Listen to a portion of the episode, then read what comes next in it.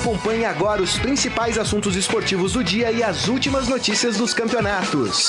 Estadão Esporte Clube. Muito bem, começando mais um Estadão Esporte Clube desta sexta-feira, dia 15 de junho de 2018 e claro, um Estadão Esporte Clube especial, Copa do Mundo, a Copa já começou, tivemos partida ontem, já tivemos partida hoje, vitória, olha, no sufoco do Uruguai, hein? No finalzinho do jogo. E ao meu lado aqui para fazer o programa de hoje está Rafael Ramos. Tudo bem, Rafael?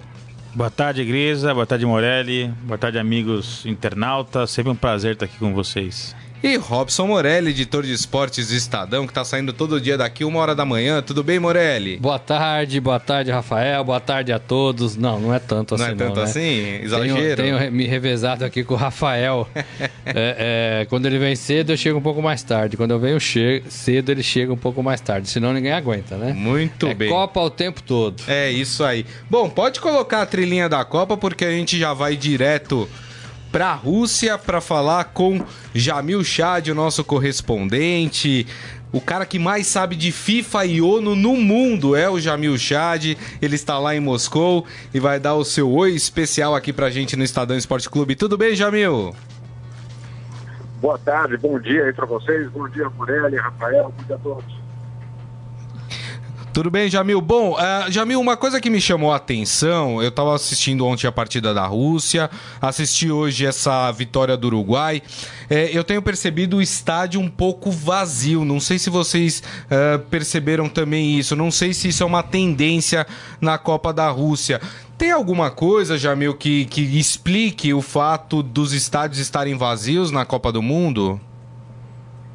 Meu caro, tem sim, e nós, inclusive, fomos os primeiros a publicar que, de fato, a venda de ingressos gerou uma renda muito inferior ao que o Brasil, por exemplo, gerou em termos de venda de ingressos para a Copa do Mundo. Nós tivemos acesso a algumas, alguns dias no informe confidencial da FIFA que já mostrava isso, que já deixava muito claro que a venda de ingressos não estava sendo forte. Só para você ter ideia, não é só a venda de ingressos, vamos assim, da, da, do, do, das alas normais do estádio até o ingresso VIP, aqueles é, que eles chamam de hospitality, né? que é os ingressos mais caros, junto com áreas VIP, etc. No Brasil, só para você ter ideia, é, a México, empresa que vendia, teve uma renda de 630 milhões de dólares e aqui não passa de 320 milhões, ou seja, metade foi vendido em termos de camarotes, etc.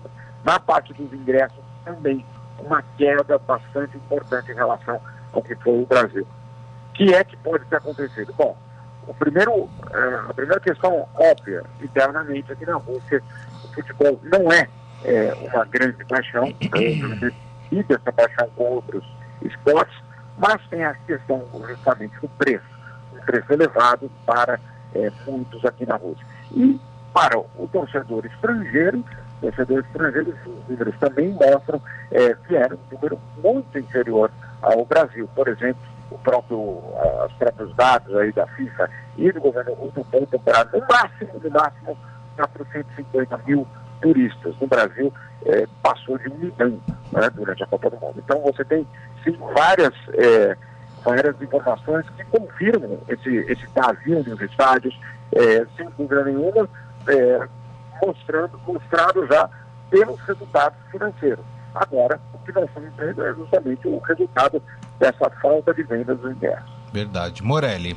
Jamil, boa tarde. Jamil, o, o, o, Grisa falou que você conhece muito a família FIFA. Quais são os próximos passos da família FIFA aí na Rússia, Jamil? Porque as decisões já foram tomadas, né, Jamil? É. Mas tem uma questão absolutamente fundamental, né, Morelli, que é fazer essa Copa funcionar até o final. Então, é, uma, das, uma das tarefas, basicamente, é fazer esses acertos, concertos é, durante a Copa do Mundo. É, uma delas é justamente a questão dos ingressos. Então, hoje mesmo, é, alguns integrantes da FIFA diziam que, de repente, seria necessário continuar a campanha para a venda de ingressos é, durante a Copa do Mundo para ver isso pode ser resolvido. Ontem era o primeiro jogo da Copa do Mundo eh, e ainda assim, na ala dos camarotes, amplamente eh, diria, vazios, é, alas inteiras é, vazias. É, é, um- é um aspecto importante. Agora, voltando à, à questão da FIFA, é, existem muitas é, questões ainda que, que é, estão pendentes, mas a principal delas para nós é o futuro do coronel. Pois é, você falou aí do, do Coronel Nunes, né, presidente da CBF, que assumiu o comando da CBF é, após o banimento pra, por toda a vida do Marco Paulo Donero aí envolvido em escândalo de corrupção, acusa, acusado de receber propina, suborno. É, e o Coronel Nunes causou um grande mal-estar, é, eu diria até uma crise aqui dentro da Comebol, quando ele rompeu um acordo é, com os demais dirigentes aqui da América do Sul e não votou na candidatura de Estados Unidos, México e Canadá e optou por votar na candidatura de Marrocos para sediar a Copa do Mundo de 2026. É, esse assunto é, já foi superado, Jamil, ou vai se alongar ainda durante toda a Copa do Mundo? E que, como isso pode afetar a seleção brasileira, já que o presidente da CBF está em maus lençóis aí com os demais dirigentes da FIFA? É verdade, mas a, a seleção, eu acredito que ela não é afetada, porque de fato o coronel ele não tinha nenhum tipo de controle ou de gestão sobre a própria seleção brasileira. Vamos lembrar, é um presidente fantoche, é um presidente que não é de fato presidente, salvo na hora de votar. Afinal de contas, ali é o momento que ele de fato precisa votar. Inclusive, era uma, uma identificação digital. Ele precisava se identificar para ele mesmo votar. Só ele podia votar. E aí o que acontece é que justamente você tem uma crise que se prolonga, ela não terminou é, e fica, isso fica muito claro por parte da Comebol. Primeiro, a Comebol quer é, o afastamento é, de, é, do coronel Roger Nunes é, das decisões e das funções da Comebol. Isso ficou muito claro hoje manhã aqui em alguns, alguns con- conversas que nós tivemos. Segundo aspecto, é, o próprio coronel é, não sabe exatamente o que vai acontecer quando ele voltar ao Brasil e, entre aspas, voltar a assumir a CBF. E ontem, por exemplo, ficou muito claro numa reunião é, também da Comebol, mas com a presença de americanos, canadenses, etc., e quem assumiu a posição de presidente da CBF foi o Rogério Caboclo, o presidente eleito, que só assumiria em 2019. Ontem ficou muito claro, ele sentou na cadeira do presidente, ele assumiu essa posição é, e, é, de fato, o coronel Nunes nem sequer apareceu no encontro da, da, da Comebol. Então, você tem, de fato, uma decisão que ainda vai ter uma repercussão grande em termos administrativos, em termos políticos dentro da CBF, e, obviamente, ronda aquela dúvida. Ele, eh, ele tomou uma decisão por conta própria, ou, como dizem os americanos, a pedido de Marco Paulo Del Nero, como uma revanche em relação ao que aconteceu, claro, a investigação dos Estados Unidos sobre corrupção da CBF. Muito bem, este Jamil Chad, direto de Moscou, trazendo as informações, falando muito sobre FIFA e todos os seus meandros aí que envolvem esta entidade. O Jamil que estará sempre aqui com a gente para dar as informações sobre o que está rolando lá pela Copa do Mundo. Jamil, mais uma vez, muito obrigado, um grande abraço para você. Bom dia a todos. Muito bem, vamos falar então de jogos, né? Vocês querem começar por onde? Por ontem ou vamos partir para hoje, para o jogo de hoje do Uruguai? Aliás, deixa eu partir- começar de ontem, né? Porque a gente já nem falou, a gente começou o programa, já tava rolando o jogo, a Rússia já tava ganhando, mas alguém esperava que a Rússia ia meter 5 a 0 é, Muita coisa, né? É, no, na- no time da Arábia Até Saudita. porque era um time que não ganhava sete partidas e outro que tinha perdido as três últimas. É, os últimos colocados aí no ranking da FIFA, dos 32 classificados para essa Copa do Mundo. É difícil, eu acho que ninguém. Tem muitos bolões rolando por aí, né? Mas eu acho que ninguém colocou cinco gols da Não. Rússia. Agora é bom, por um lado, porque contagia, ou deveria contagiar, né? O povo russo. É. Se havia alguma dúvida da festa, do tamanho da festa, é, com essa goleada, talvez isso tenha ficado é, é, mais claro, né, pro torcedor, que vai ser uma competição bacana é, para entrar nessa Copa. Agora precisa se classificar. Hoje, com o jogo do Uruguai, né, que ganhou de 1 a 0, a Rússia é primeira do grupo, né? Depois saldo da, de gols, da né? rodada de todo mundo, exatamente. Exatamente. E acabou aí, acabando com o bolão de um monte de gente aí. O meu, por exemplo, já foi pro vinagre, né? Você pôs quanto, Grisa? Eu tinha colocado 2 a 1 pra Rússia. Modesto. Era, era um bom placar, Eu né? apostava em 1x0 para a Rússia Pra e de Rússia. fato foi um resultado surpreendente. É. Porque a Rússia, a gente sabe que é um elenco limitado e vinha de uma sequência muito ruim de resultados. É, e ninguém sabia como ia se comportar ali numa estreia, pressão, né, aquela ansiedade. Mas o time jogou muito, bom, eh, muito bem.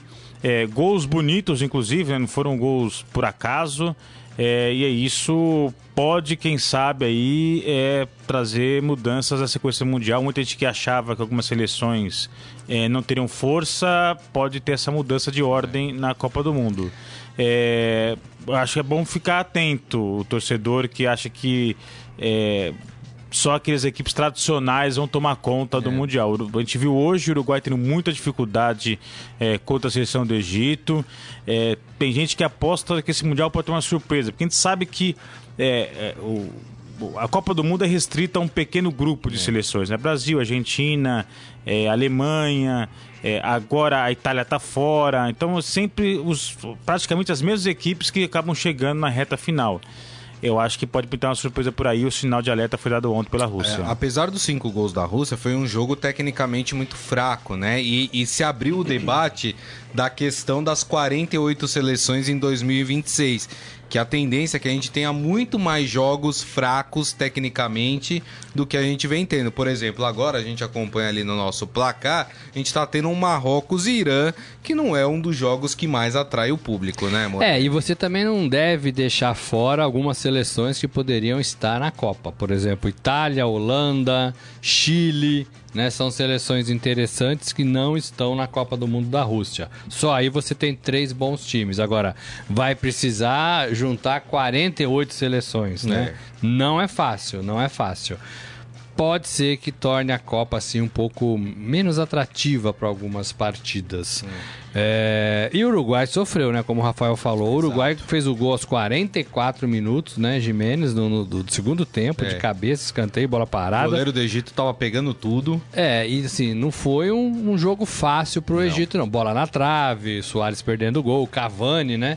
Perdendo alguns gols. Perdendo Exato. não, né? Jogo, batendo bem, Sim. mas o goleiro, Goleiro- impedindo. É. Né? Então, é, serve de alerta para Brasil, para Argentina, né? Que ainda vão estrear na competição. É isso aí. Bom, falando então do, do Uruguai, né? O Uruguai fez um jogo. ah, Me surpreendeu negativamente o jogo do Uruguai. Achei o Uruguai tecnicamente muito mal. Teve ali algumas chances, principalmente criadas pela dupla Cavani e, e Luiz Soares, né? Quando um não, não concluía, era o outro que dava o passe, enfim. Mas assim, meio de campo muito fraco, laterais que não apoiam, né? Não sei, me surpreendeu negativamente, Rafael. É, o, o Uruguai é, não é mais aquele Uruguai que a gente se acostumou que só dava pancada. Ele hoje tem um time um pouco mais técnico, sobretudo no meio de campo. É, e até na partida contra o Egito não precisava usar tanto a força física assim. É, o que o Uruguai precisava fazer era confirmar o seu favoritismo. É, de fato, ficou abaixo do esperado e não conseguiu mostrar aquele futebol técnico que muita gente esperava do, do Uruguai. É, e no ataque, evidentemente que Cavani e Soares é, são atletas de ponta, são extra série. Eu acho que arrisco a dizer que seja talvez a melhor dupla de atacantes do mundo, é, talvez superando aí o, ataque brasileiro com Gabriel Jesus e Neymar, porque são dois jogadores é, estupendos. Mas eu achei o Soares meio pesadão hoje, meio se arrastando, acho que ele ficou devendo. É um jogador que no Barcelona é, joga demais. Na seleção uruguaia tem um- uma história é, brilhante. é, mas eu achei hoje ele pesadão, achei meio fora de forma. É o primeiro jogo, vamos ver como vai ser a sequência aí é, dessa Copa do Mundo. Tem a tensão da estreia também, né? Não dá pra descartar a tensão da estreia para os times considerados mais fortes, para os times considerados é, é, é, favoritos. E hoje o Uruguai era um time favorito.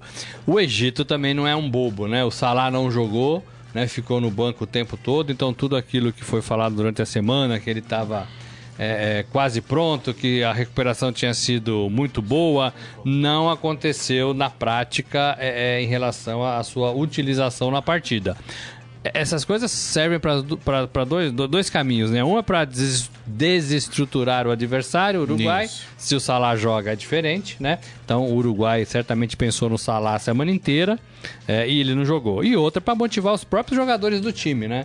É, não, o Salah, o nosso melhor jogador, está se recuperando, existe a possibilidade dele jogar, aquela coisa toda. Então serve para isso. Não jogou, é, deve ficar né, agora para os outros jogos faltam dois jogos para o Egito cumprir a primeira fase.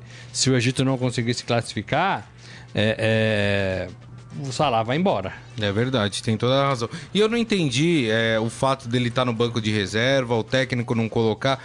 Até em determinado momento, o técnico argentino, né? Do, Hector do, Cooper. O Hector Cooper, da, do, do Marrocos. Mas me pareceu que assim, ele estava satisfeito com o empate. Do, do, do Salah. Do, do, do, Egito. Do Egito, isso. Ele não, tava. Não do Marrocos. Foi? Não do Marrocos, do Egito. Do Egito, isso. É, que ele estava satisfeito com o empate e que, é, enfim, é, ele falou: bom, vou segurar o Salah, não vou colocar, não vou arriscar aqui.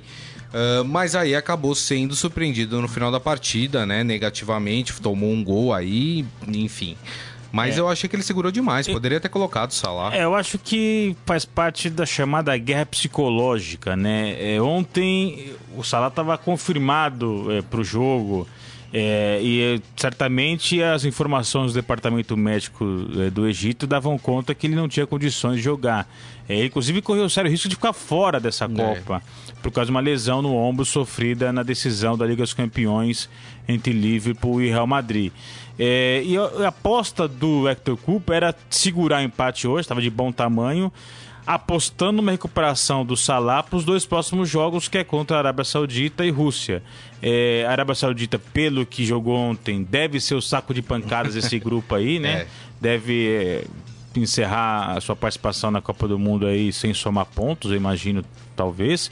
É, e aí, a, a, o plano ali do Hector Cooper com a seleção do Egito é derrotar a Arábia Saudita e fazer o jogo de vida ou morte contra a Rússia é, para a segunda é. vaga do grupo. Então a ideia é preservar o Salah para ele estar em melhores condições é, para esses dois jogos aí contra é, e Rússia e Arábia Saudita. deu certo, né? Pois é. Quase deu, deu certo, certo é. né? Porque assim, foi o gol aos 44 é. do segundo tempo. É. Porque se ele expõe o Salah hoje, ele pode complicar e não ter o Salah contra a Rússia. Então talvez tenha sido parte do planejamento aí do Hector Cooper. Estamos vendo é, aqui a gente um tá vendo aqui rebate, um, né? A gente tá vendo uma pelada aqui. um desafio ao Galo entre Marrocos e Irã. Tá 0 a 0 a partida. Teve um bate-rebate agora dentro da área aí pro, pro time do Marrocos, mas, mas não deu certo. 18 minutos de jogo uh, de Marrocos e Irã. Vamos falar um pouco uh, sobre a partida uh, de hoje, a mais esperada de hoje, que é entre Portugal e Espanha às 3 horas da tarde, lá pertinho da seleção brasileira, em Sochi. É, o que, que, vocês esperam dessa partida? Tem favorito? Não tem favorito? A, a gente está criando muita expectativa em cima dessa partida e não deve ser tudo isso. O que, que vocês acham? Rafael. Na minha opinião, até terça-feira a Espanha era favorita. Mas depois da demissão do treinador, faltando dois dias para a estreia é, da Espanha na Copa do é. Mundo, eu acho que esse favoritismo é, não existe mais.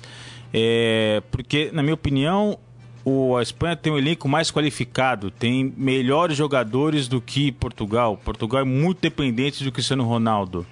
É, só que quando você troca o treinador, assim, as, as pressas, as vésperas da Copa, aí é reorganizar o grupo ali, então isso pode complicar a situação é, da Espanha. É, é uma rivalidade muito intensa, né? São dois países vizinhos ali. É, Fala-se é, na Europa que seria algo como Brasil e Argentina, Brasil e Uruguai. Então, uma rivalidade muito intensa entre esses dois países. Então, acho que vai ser um jogo pegado, um jogo duro. É, e que Portugal pode é, levar vantagem para o contra Cristiano Ronaldo, que é o melhor jogador do mundo na atualidade. Fez uma Liga dos Campeões assim, fora de série só na final que acabou é, não rendendo tanto assim, mas ao longo de toda a campanha foi extraordinário. Conquistou o título mais uma vez pelo Real Madrid e está com muita vontade de bola. Ele tem 33 anos, mas tem um fôlego de, de garoto. E ele sabe que é, é o título que falta para ele, para marcar definitivamente seu nome na história. É, então ele está muito bem fisicamente, se preparou para isso, não vai chegar cansado como em outros mundiais. Então acho que esse é o jogo grande, né? Porque ele joga na, na, na, Espanha, tem todo o apoio do Real Madrid. Então esse é o jogo que ele gosta, que é o jogo que ele gosta de aparecer. Então acho que Portugal pode aí levar a melhor por conta do Cristiano Ronaldo e dessa crise que foi aberta na seleção espanhola com a demissão do técnico. Eu, particularmente, Morelli, acho que a Espanha é favorita na partida de hoje, porque eu acho que a seleção de Portugal tem o Cristiano Ronaldo e mais 10. Não, não vejo nenhum outro jogador em Portugal que possa fazer a diferença, que possa desequilibrar ali uma partida. Já a Espanha, você tem ali é, três, quatro jogadores que podem resolver uma partida. É, tá mais para Espanha ou para você é, não? Eu é ainda igual? acredito mais no, na diferença chamada Cristiano Ronaldo, que é a diferença chamada Messi, que é a diferença chamada Neymar. Nós vimos como o Brasil jogou é, contra a Croácia, era um amistoso, é, até o Neymar entrar em campo. O, o, Neymar entrou em campo, o Brasil melhorou. Cristiano Ronaldo tem o mesmo poder é, do que nós vimos com o, com o Neymar. Ele entra em campo, a seleção cresce, é uma outra seleção. Todo mundo confia nele, né? E jogam até por ele. É, então, são, são três jogadores assim no Mundial, né? Então, eu, eu, continuo acreditando no Cristiano Ronaldo. Acho que a Espanha tem um conjunto mais forte mesmo, né? Você tem um grupo mais forte, uhum. mais parecido até com o jeito de jogar da, da Alemanha, né? Em bloco, em conjunto. Agora, imagina você se é, é, dois dias atrás. Hoje, né? Hoje, sexta-feira, o Tite é demitido. Né? Contratado seleção... pelo Corinthians. A seleção né? joga domingo, né? É, é... Imagina o reboliço que não é dentro da seleção brasileira. Ou o Filipão em 2014, ou o Dunga em 2010, faltando dois dias para começar uma Copa do Mundo. É o mesmo sentimento. Se fosse uma outra seleção qualquer, talvez a gente tivesse mais dificuldade para imaginar. O Egito perdeu o técnico. A gente não sabe direito o que representa o futebol no Egito, né? É. Mas a gente sabe exatamente o que representa o futebol na Espanha. Verdade. O que representa a seleção eh, espanhola no cenário mundial. Seleção campeã em 2010, né? É, então a gente sabe que não, não tá fácil, né? E não vai ser fácil para a Espanha. É, ontem eles fizeram um treino, tentaram é, demonstrar tranquilidade, calma, né? Mas é aquilo, aqueles 15 minutos para a imprensa é verdade, ver, né? eu acho que o clima. É, eu, levo, eu levo exatamente para a condição do Brasil. Se o Tite fosse demitido hoje, para estrear domingo, como é que ficaria a seleção brasileira? Né? É. É, é, não deve ser fácil. Não Tem deve razão. ser fácil. É, e, e, o Lopetegui estava fazendo um bom trabalho na seleção espanhola, tá, porque a seleção espanhola passou vergonha aqui no Brasil, né? Era atual campeã Isso. e foi eliminada na primeira fase quando foi goleada pela Holanda 5 a 1 em Salvador, Exato. depois perdeu para o Chile 2 a 0 no Maracanã. Então ela passou vergonha aqui, deu vexame. Era, a... era a seleção campeã. Exatamente. Foi a Copa, da, a Copa das Humilhações, né? É. Itália também, Espanha, Exatamente. Brasil, né? Aí o, o Lopetegui assumiu o time em 2016, conseguiu renovar, trouxe garotos novos, conseguiu fazer a mescla de veteranos como Iniesta, Sérgio Ramos, Piquet, com gente mais nova. E aí, às vésperas do Mundial, ele é demitido porque assinou com o Real Madrid.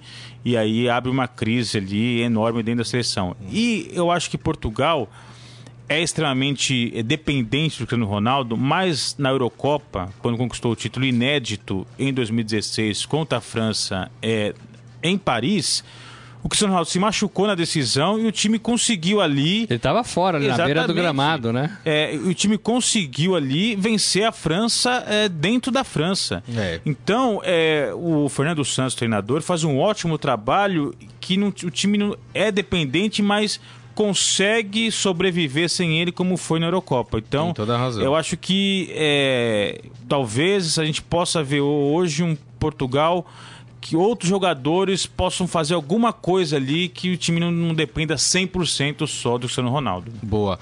Daqui a pouco a gente vai fazer a palpitaria, hein, do jogo de hoje e também dos jogos do final de semana, hein? Vamos ver aqui quem, quem vai se dar bem no nosso bolão. Deixa eu passar no nosso Facebook, ler aqui algumas mensagens. O Satoshi Macedo aqui com a gente. Olá. Quem mais? A Palma Polese falando que ficou triste uh, com a carinha que o Salah fez no final do jogo. Quando sofreu o É, gol, né? Aquela cara de decepção, né? Ele foi lá, sentou na cadeira e falou: Ih, meu Deus, não, não era pra isso acontecer. O Celso Denis falando: Vai, Brasil, vamos ganhar. Empolgado, hein? Aquelina Volpato também com a gente, Eliane Pedrosa, Daniel Souza também com a gente, toda a turma aqui acompanhando o Estadão Esporte Clube, que nesta época de Copa do Mundo é um pouquinho mais curto, viu, gente? A gente vai tratar só de Copa do Mundo, então um programa um pouco mais reduzido. Vamos falar um pouco de seleção brasileira? Até porque a seleção brasileira enfrenta a Suíça domingo, é, 15 da 15 horas, né? 3 horas da tarde, horário de Brasília. E a notícia mais recente do Brasil é o Fred, que volta né, a treinar ali eh, junto com a seleção. Viajou com a seleção para Rostov, onde acontece a partida, mas ainda é dúvida, inclusive, em ficar no banco de reservas. Tem algum peso o fato do Fred estar ou não estar no banco de reservas, Morelli? Pra mim, não. Né? Pra mim, não. É, também acho que é. Zé. O Fred, é, o Tite gosta muito dele, é, sobretudo por causa do posicionamento dele tático. O Fred é um jogador que joga, é um termo moderno agora, de área a área, né? Então ele, desde a da defesa até o ataque, tem uma faixa de campo muito grande, ele consegue marcar e também consegue apoiar bem o ataque. Então por isso que o Tite gosta muito dele. Por isso que ele está nessa lista de convocados e por isso que o Tite não é, quis cortá-lo, apesar dessa lesão, que ele ficou um longo período sem treinar. E é por isso também que ele foi contratado pelo Manchester United, porque ele é um jogador taticamente importante. Não é habilidoso, não é técnico, mas é, dentro do campo ele tem uma função ali tática importante. É, e o Tite conta para ele, com ele para jogar para jogar no segundo tempo, para tentar um jogo diferente ali nos minutos finais. Não é o cara que vai começar jogando que vai mudar o jogo. É, então, acho que até a possibilidade de ele jogar só na segunda fase. É, acho que nessa primeira fase nem sei se ele deve entrar em algum jogo. Então, acho que não tem impacto nenhum a ausência do Fred é, nessa estreia contra a Suíça. com, de um reserva, né? A gente nem sabe se ele vai jogar. né? É, Claro. então. É, Pode ser que passe a Copa toda Não, sem não jogar. se esqueçam do né? Kleberson, hein? É, mas acho que não é o Ó. caso, né? Acho que não é o caso, né? Bom, não sei. Pode ser, né? Futebol às vezes É. prega essas peças, né? Mas assim, é uma reserva. É, é, o Tite treina aí, deve estar numa ansiedade danada para estrear na Copa, É né? verdade. Porque agora o- a seleção treinou hoje de manhã lá na Rússia, e agora embarca, né? Pra Rostov, Isso. que é onde faz o primeiro jogo. Então, né, os jogadores começam a sentir mais a- o clima da, da, da Começa a Copa. sentir desde ontem, co- né? Começa A a Copa sentir começou, o clima da, da né? estreia, da pressão. Teve alguém que falou pra gente essa semana, semana passada, que a estreia é o principal jogo, né? Ronaldinho Gaúcho. Ronaldinho Gaúcho, Deu né? entrevista pro Gonçalo Júnior.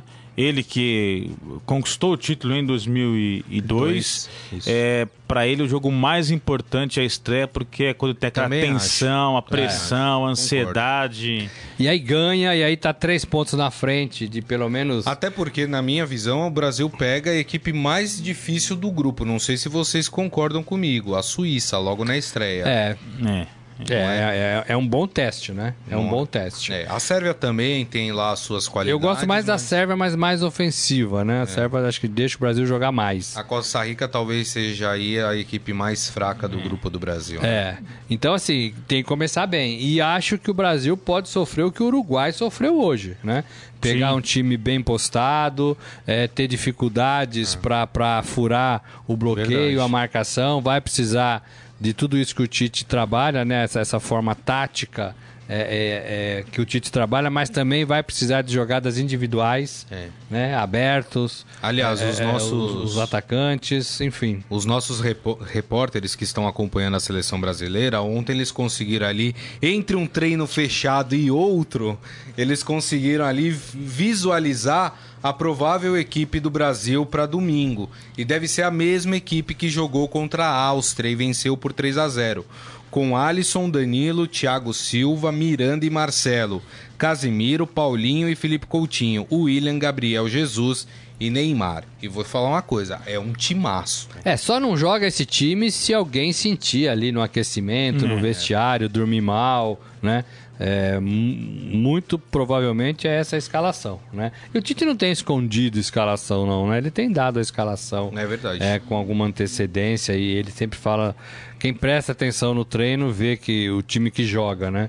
É, e é o melhor Brasil, né? É o Brasil mais ofensivo. O plano B, que o, que o Almir Leite, que tá lá, gosta de chamar, é o com o Fernandinho no meio de campo, né? Aí é uma sai- formação mais conservadora, é, né? Aí ficaria Ca- Casemiro e Fernandinho no meio de campo, aí Paulinho um pouco mais pra frente e talvez o William saísse dessa É. formação, ou o Felipe Coutinho, né? É, mas eu acho que contra a Suíça tem que ir pra cima, estreia tem que ir pra cima, o Brasil é melhor, né? E o Brasil tem que se impor, é, mas vai- acho que vai ter essa dificuldade que o Uruguai teve contra o Egito É hoje. porque o que chamou atenção na partida contra a Áustria foi a maneira como esse quarteto ofensivo, Gabriel Jesus, Neymar, eh, Felipe Coutinho e William, conseguiu construir as jogadas para furar uma defesa muito forte. Isso. Uma defesa ali, um ferrolho que é, a Áustria montou. E é isso que o Brasil deve enfrentar na primeira fase.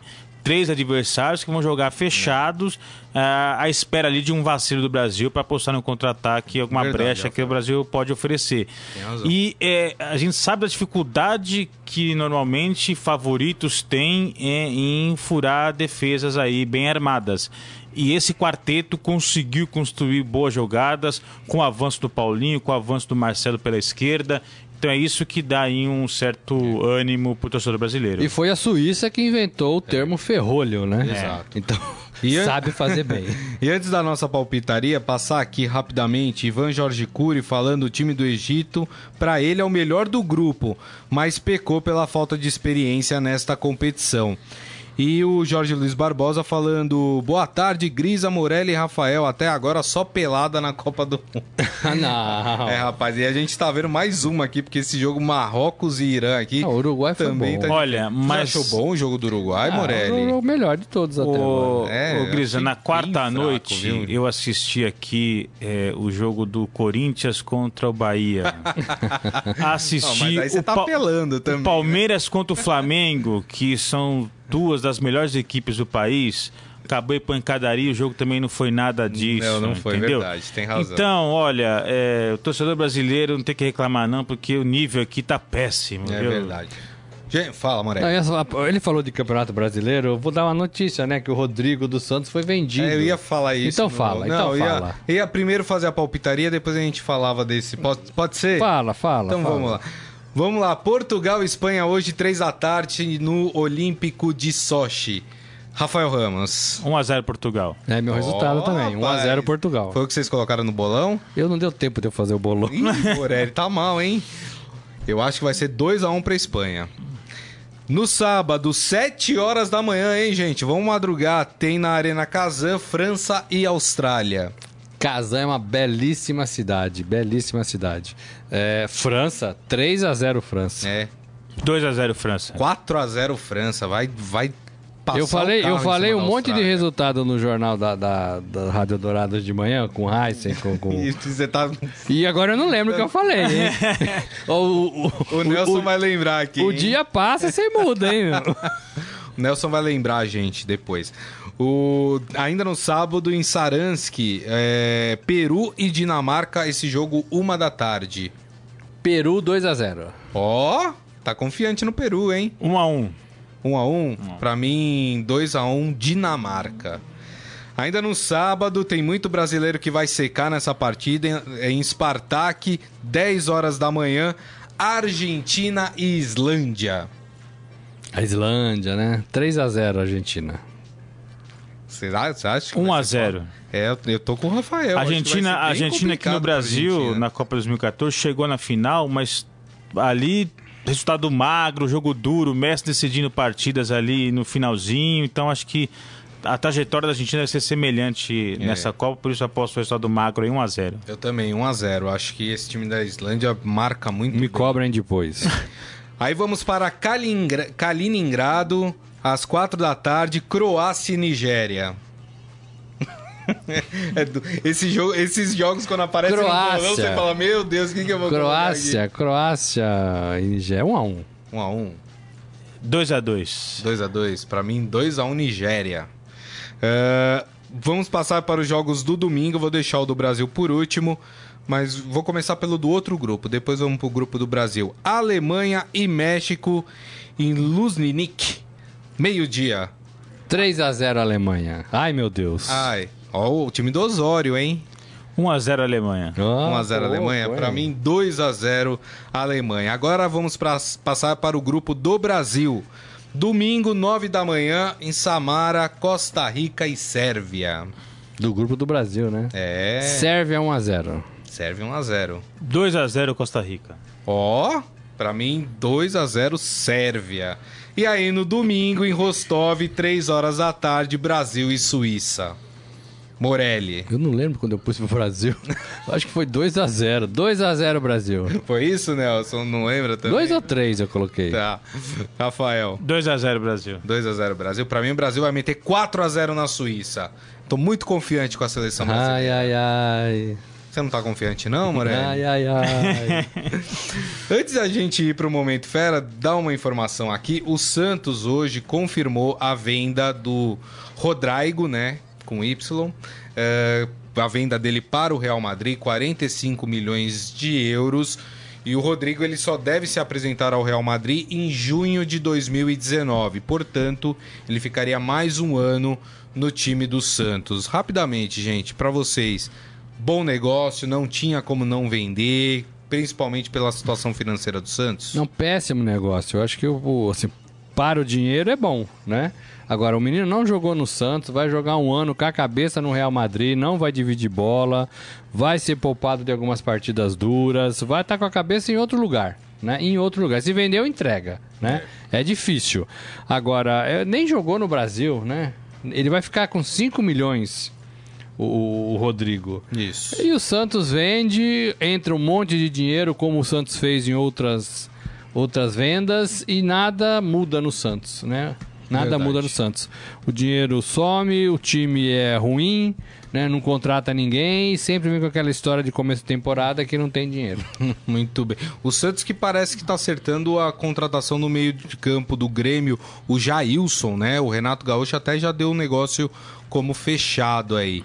E aí, Rafael, Rodrigo no Real Madrid? Ruim pro Rodrigo, ruim pro Santos, ruim pro futebol brasileiro. Eu acho muito cedo, garoto, 17 anos. É, o máximo que ele fez foi um bom campeonato paulista e nada mais. É, é um jogador com futuro promissor, mas muito cedo, 17 anos. É, eu acho que ele poderia repetir mais ou menos o que o Neymar fez. O Neymar também é assediado por clubes da Europa é, desde da sua adolescência mas ficou no Santos, foi campeão paulista, foi campeão da Copa do Brasil, foi campeão da Libertadores. Isso deixou o Neymar mais maduro, deixou o Neymar pronto para defender um clube do tamanho do Barcelona. E aí lá ele não sofreu tanto processo de adaptação, se encaixou muito bem no time ali, junto com o Messi, depois o Soares, enfim. É, e hoje está aí com a sua ca- carreira super consolidada na Europa. É, então acho que muito precoce a saída e, e- e, assim a gente não tem garantia nenhuma que o Santos vai investir bem esse dinheiro porque o histórico não mostra isso. o histórico entendeu? é péssimo. A gente não tem garantia nenhuma que ele vai chegar no Real Madrid e vai jogar também, porque pô, o Real Madrid só tem cobra criada lá, só tem jogador. Tem o É, Vinícius né? Júnior chegando lá, né? Então, assim, muito cedo, muita essa ansiedade, não precisava é, antecipar processos aí dentro da carreira. Verdade, Mas, Rafael. enfim, o Tem- dinheiro fala mais alto, né? É verdade, tem toda a razão. Vamos pro Momento Fera? Agora, no Estadão Esporte Clube, Momento Fera. Cara é fera! Sabe quem já causou uma polêmica? Quem? E o esportefera.com.br traz aqui pra gente? Diego Armando Maradona. Ele deu Ah, uma vá. entrevista, né? E disse que não gostou da decisão de que México, Canadá e Estados Unidos sediarão a Copa do Mundo de 2026. E ele fala aqui durante a entrevista o porquê ele não gostou. Ele falou: não gostei, não há paixão. Os canadenses podem ser bons esquiadores e os americanos vão fazer quatro tempos de 25 minutos para ter publicidades. Ele criticando, É, não, dizendo que os não países deixa, não têm é, paixão não deixa de, futebol, ter alguma né? razão, né? É. Dessa vez não deixa de ter razão. Mas né? eu acho que a, a escolha é muito mais pela estrutura do que pela paixão desses países pelo futebol, né? Mas O deveria México ser mais. paixão É, o, Ma- o grande, México né? tem paixão, sim, mas deveria ser mais pela paixão, né? É. É, é, por isso que assim, muita gente defende Copas nos países campeões do mundo, né? É, é, Inglaterra, Itália, Espanha, né? E, nos, e, e- e lá na Europa, né? E aqui na- no Sul-Americano, Argentina, Brasil, é, é, Uruguai, né? Que aí motiva a paixão, né? Esses povos são apaixonados por futebol. É verdade. É, o que pesou também foi a questão financeira, né? A promessa de que a Copa do Mundo nos Estados Unidos, México e Canadá vai atrair mais patrocinadores, vai atrair mais em- empresas E vai mesmo. né? interessadas é, em transmitir é, o torneio e aí com isso o repasse para as federações será maior também. Então, mas assim, o futebol não é só dinheiro, né? Futebol tem que ter outros aspectos. É, também não sei se o Marrocos também seria a melhor opção aí, mas eram as Acho que candidaturas os que, Estados tinha. Unidos né? está mais adaptado com o futebol até do que, por exemplo, o Canadá. né? É, não, O Canadá isso aí é- Mas a Copa vai ser a maior parte nos Estados Unidos, É, né? É, verdade. Fala-se aí pelo menos de 80% dos Isso. jogos concentrados nos Estados Unidos. Verdade. É, mas a decisão ali financeira acabou pesando e o Maradona, como bom esquerdista, é, discordou dos Yankees, né? É isso aí. Muito bem. Gente, estamos terminando aqui o Estadão Esporte Clube. Passar aqui o placar de momento: 41 minutos do primeiro tempo, Marrocos 0, Irã também 0. Tá uma pelada. Talvez o primeiro 0 a 0 da Copa, não? Olha, tô- vou falar uma coisa: a bola tá até fugindo dos jogadores, de tão feio, de tanto que eles estão maltratando a bola, viu? Rafael Ramos, mais uma vez, muito obrigado, viu? Um grande abraço. pra Obrigado pelo convite, sempre um prazer estar aqui e bom final de semana a todos. Final de semana de muito futebol, final de semana de estreia da seleção Pra brasileira na acordar Copa. cedo, né? Exatamente. Robson Morelli, até segunda-feira, hein? Até segunda, gente. Um abraço. E para vocês que nos acompanharam, deram aí o carinho da sua audiência, mandaram as suas mensagens, muito obrigado, um grande abraço, um ótimo final de semana cheio de Copa do Mundo para todo mundo. Até segunda-feira, meio-dia. Tchau. Você ouviu Estadão Esporte Clube.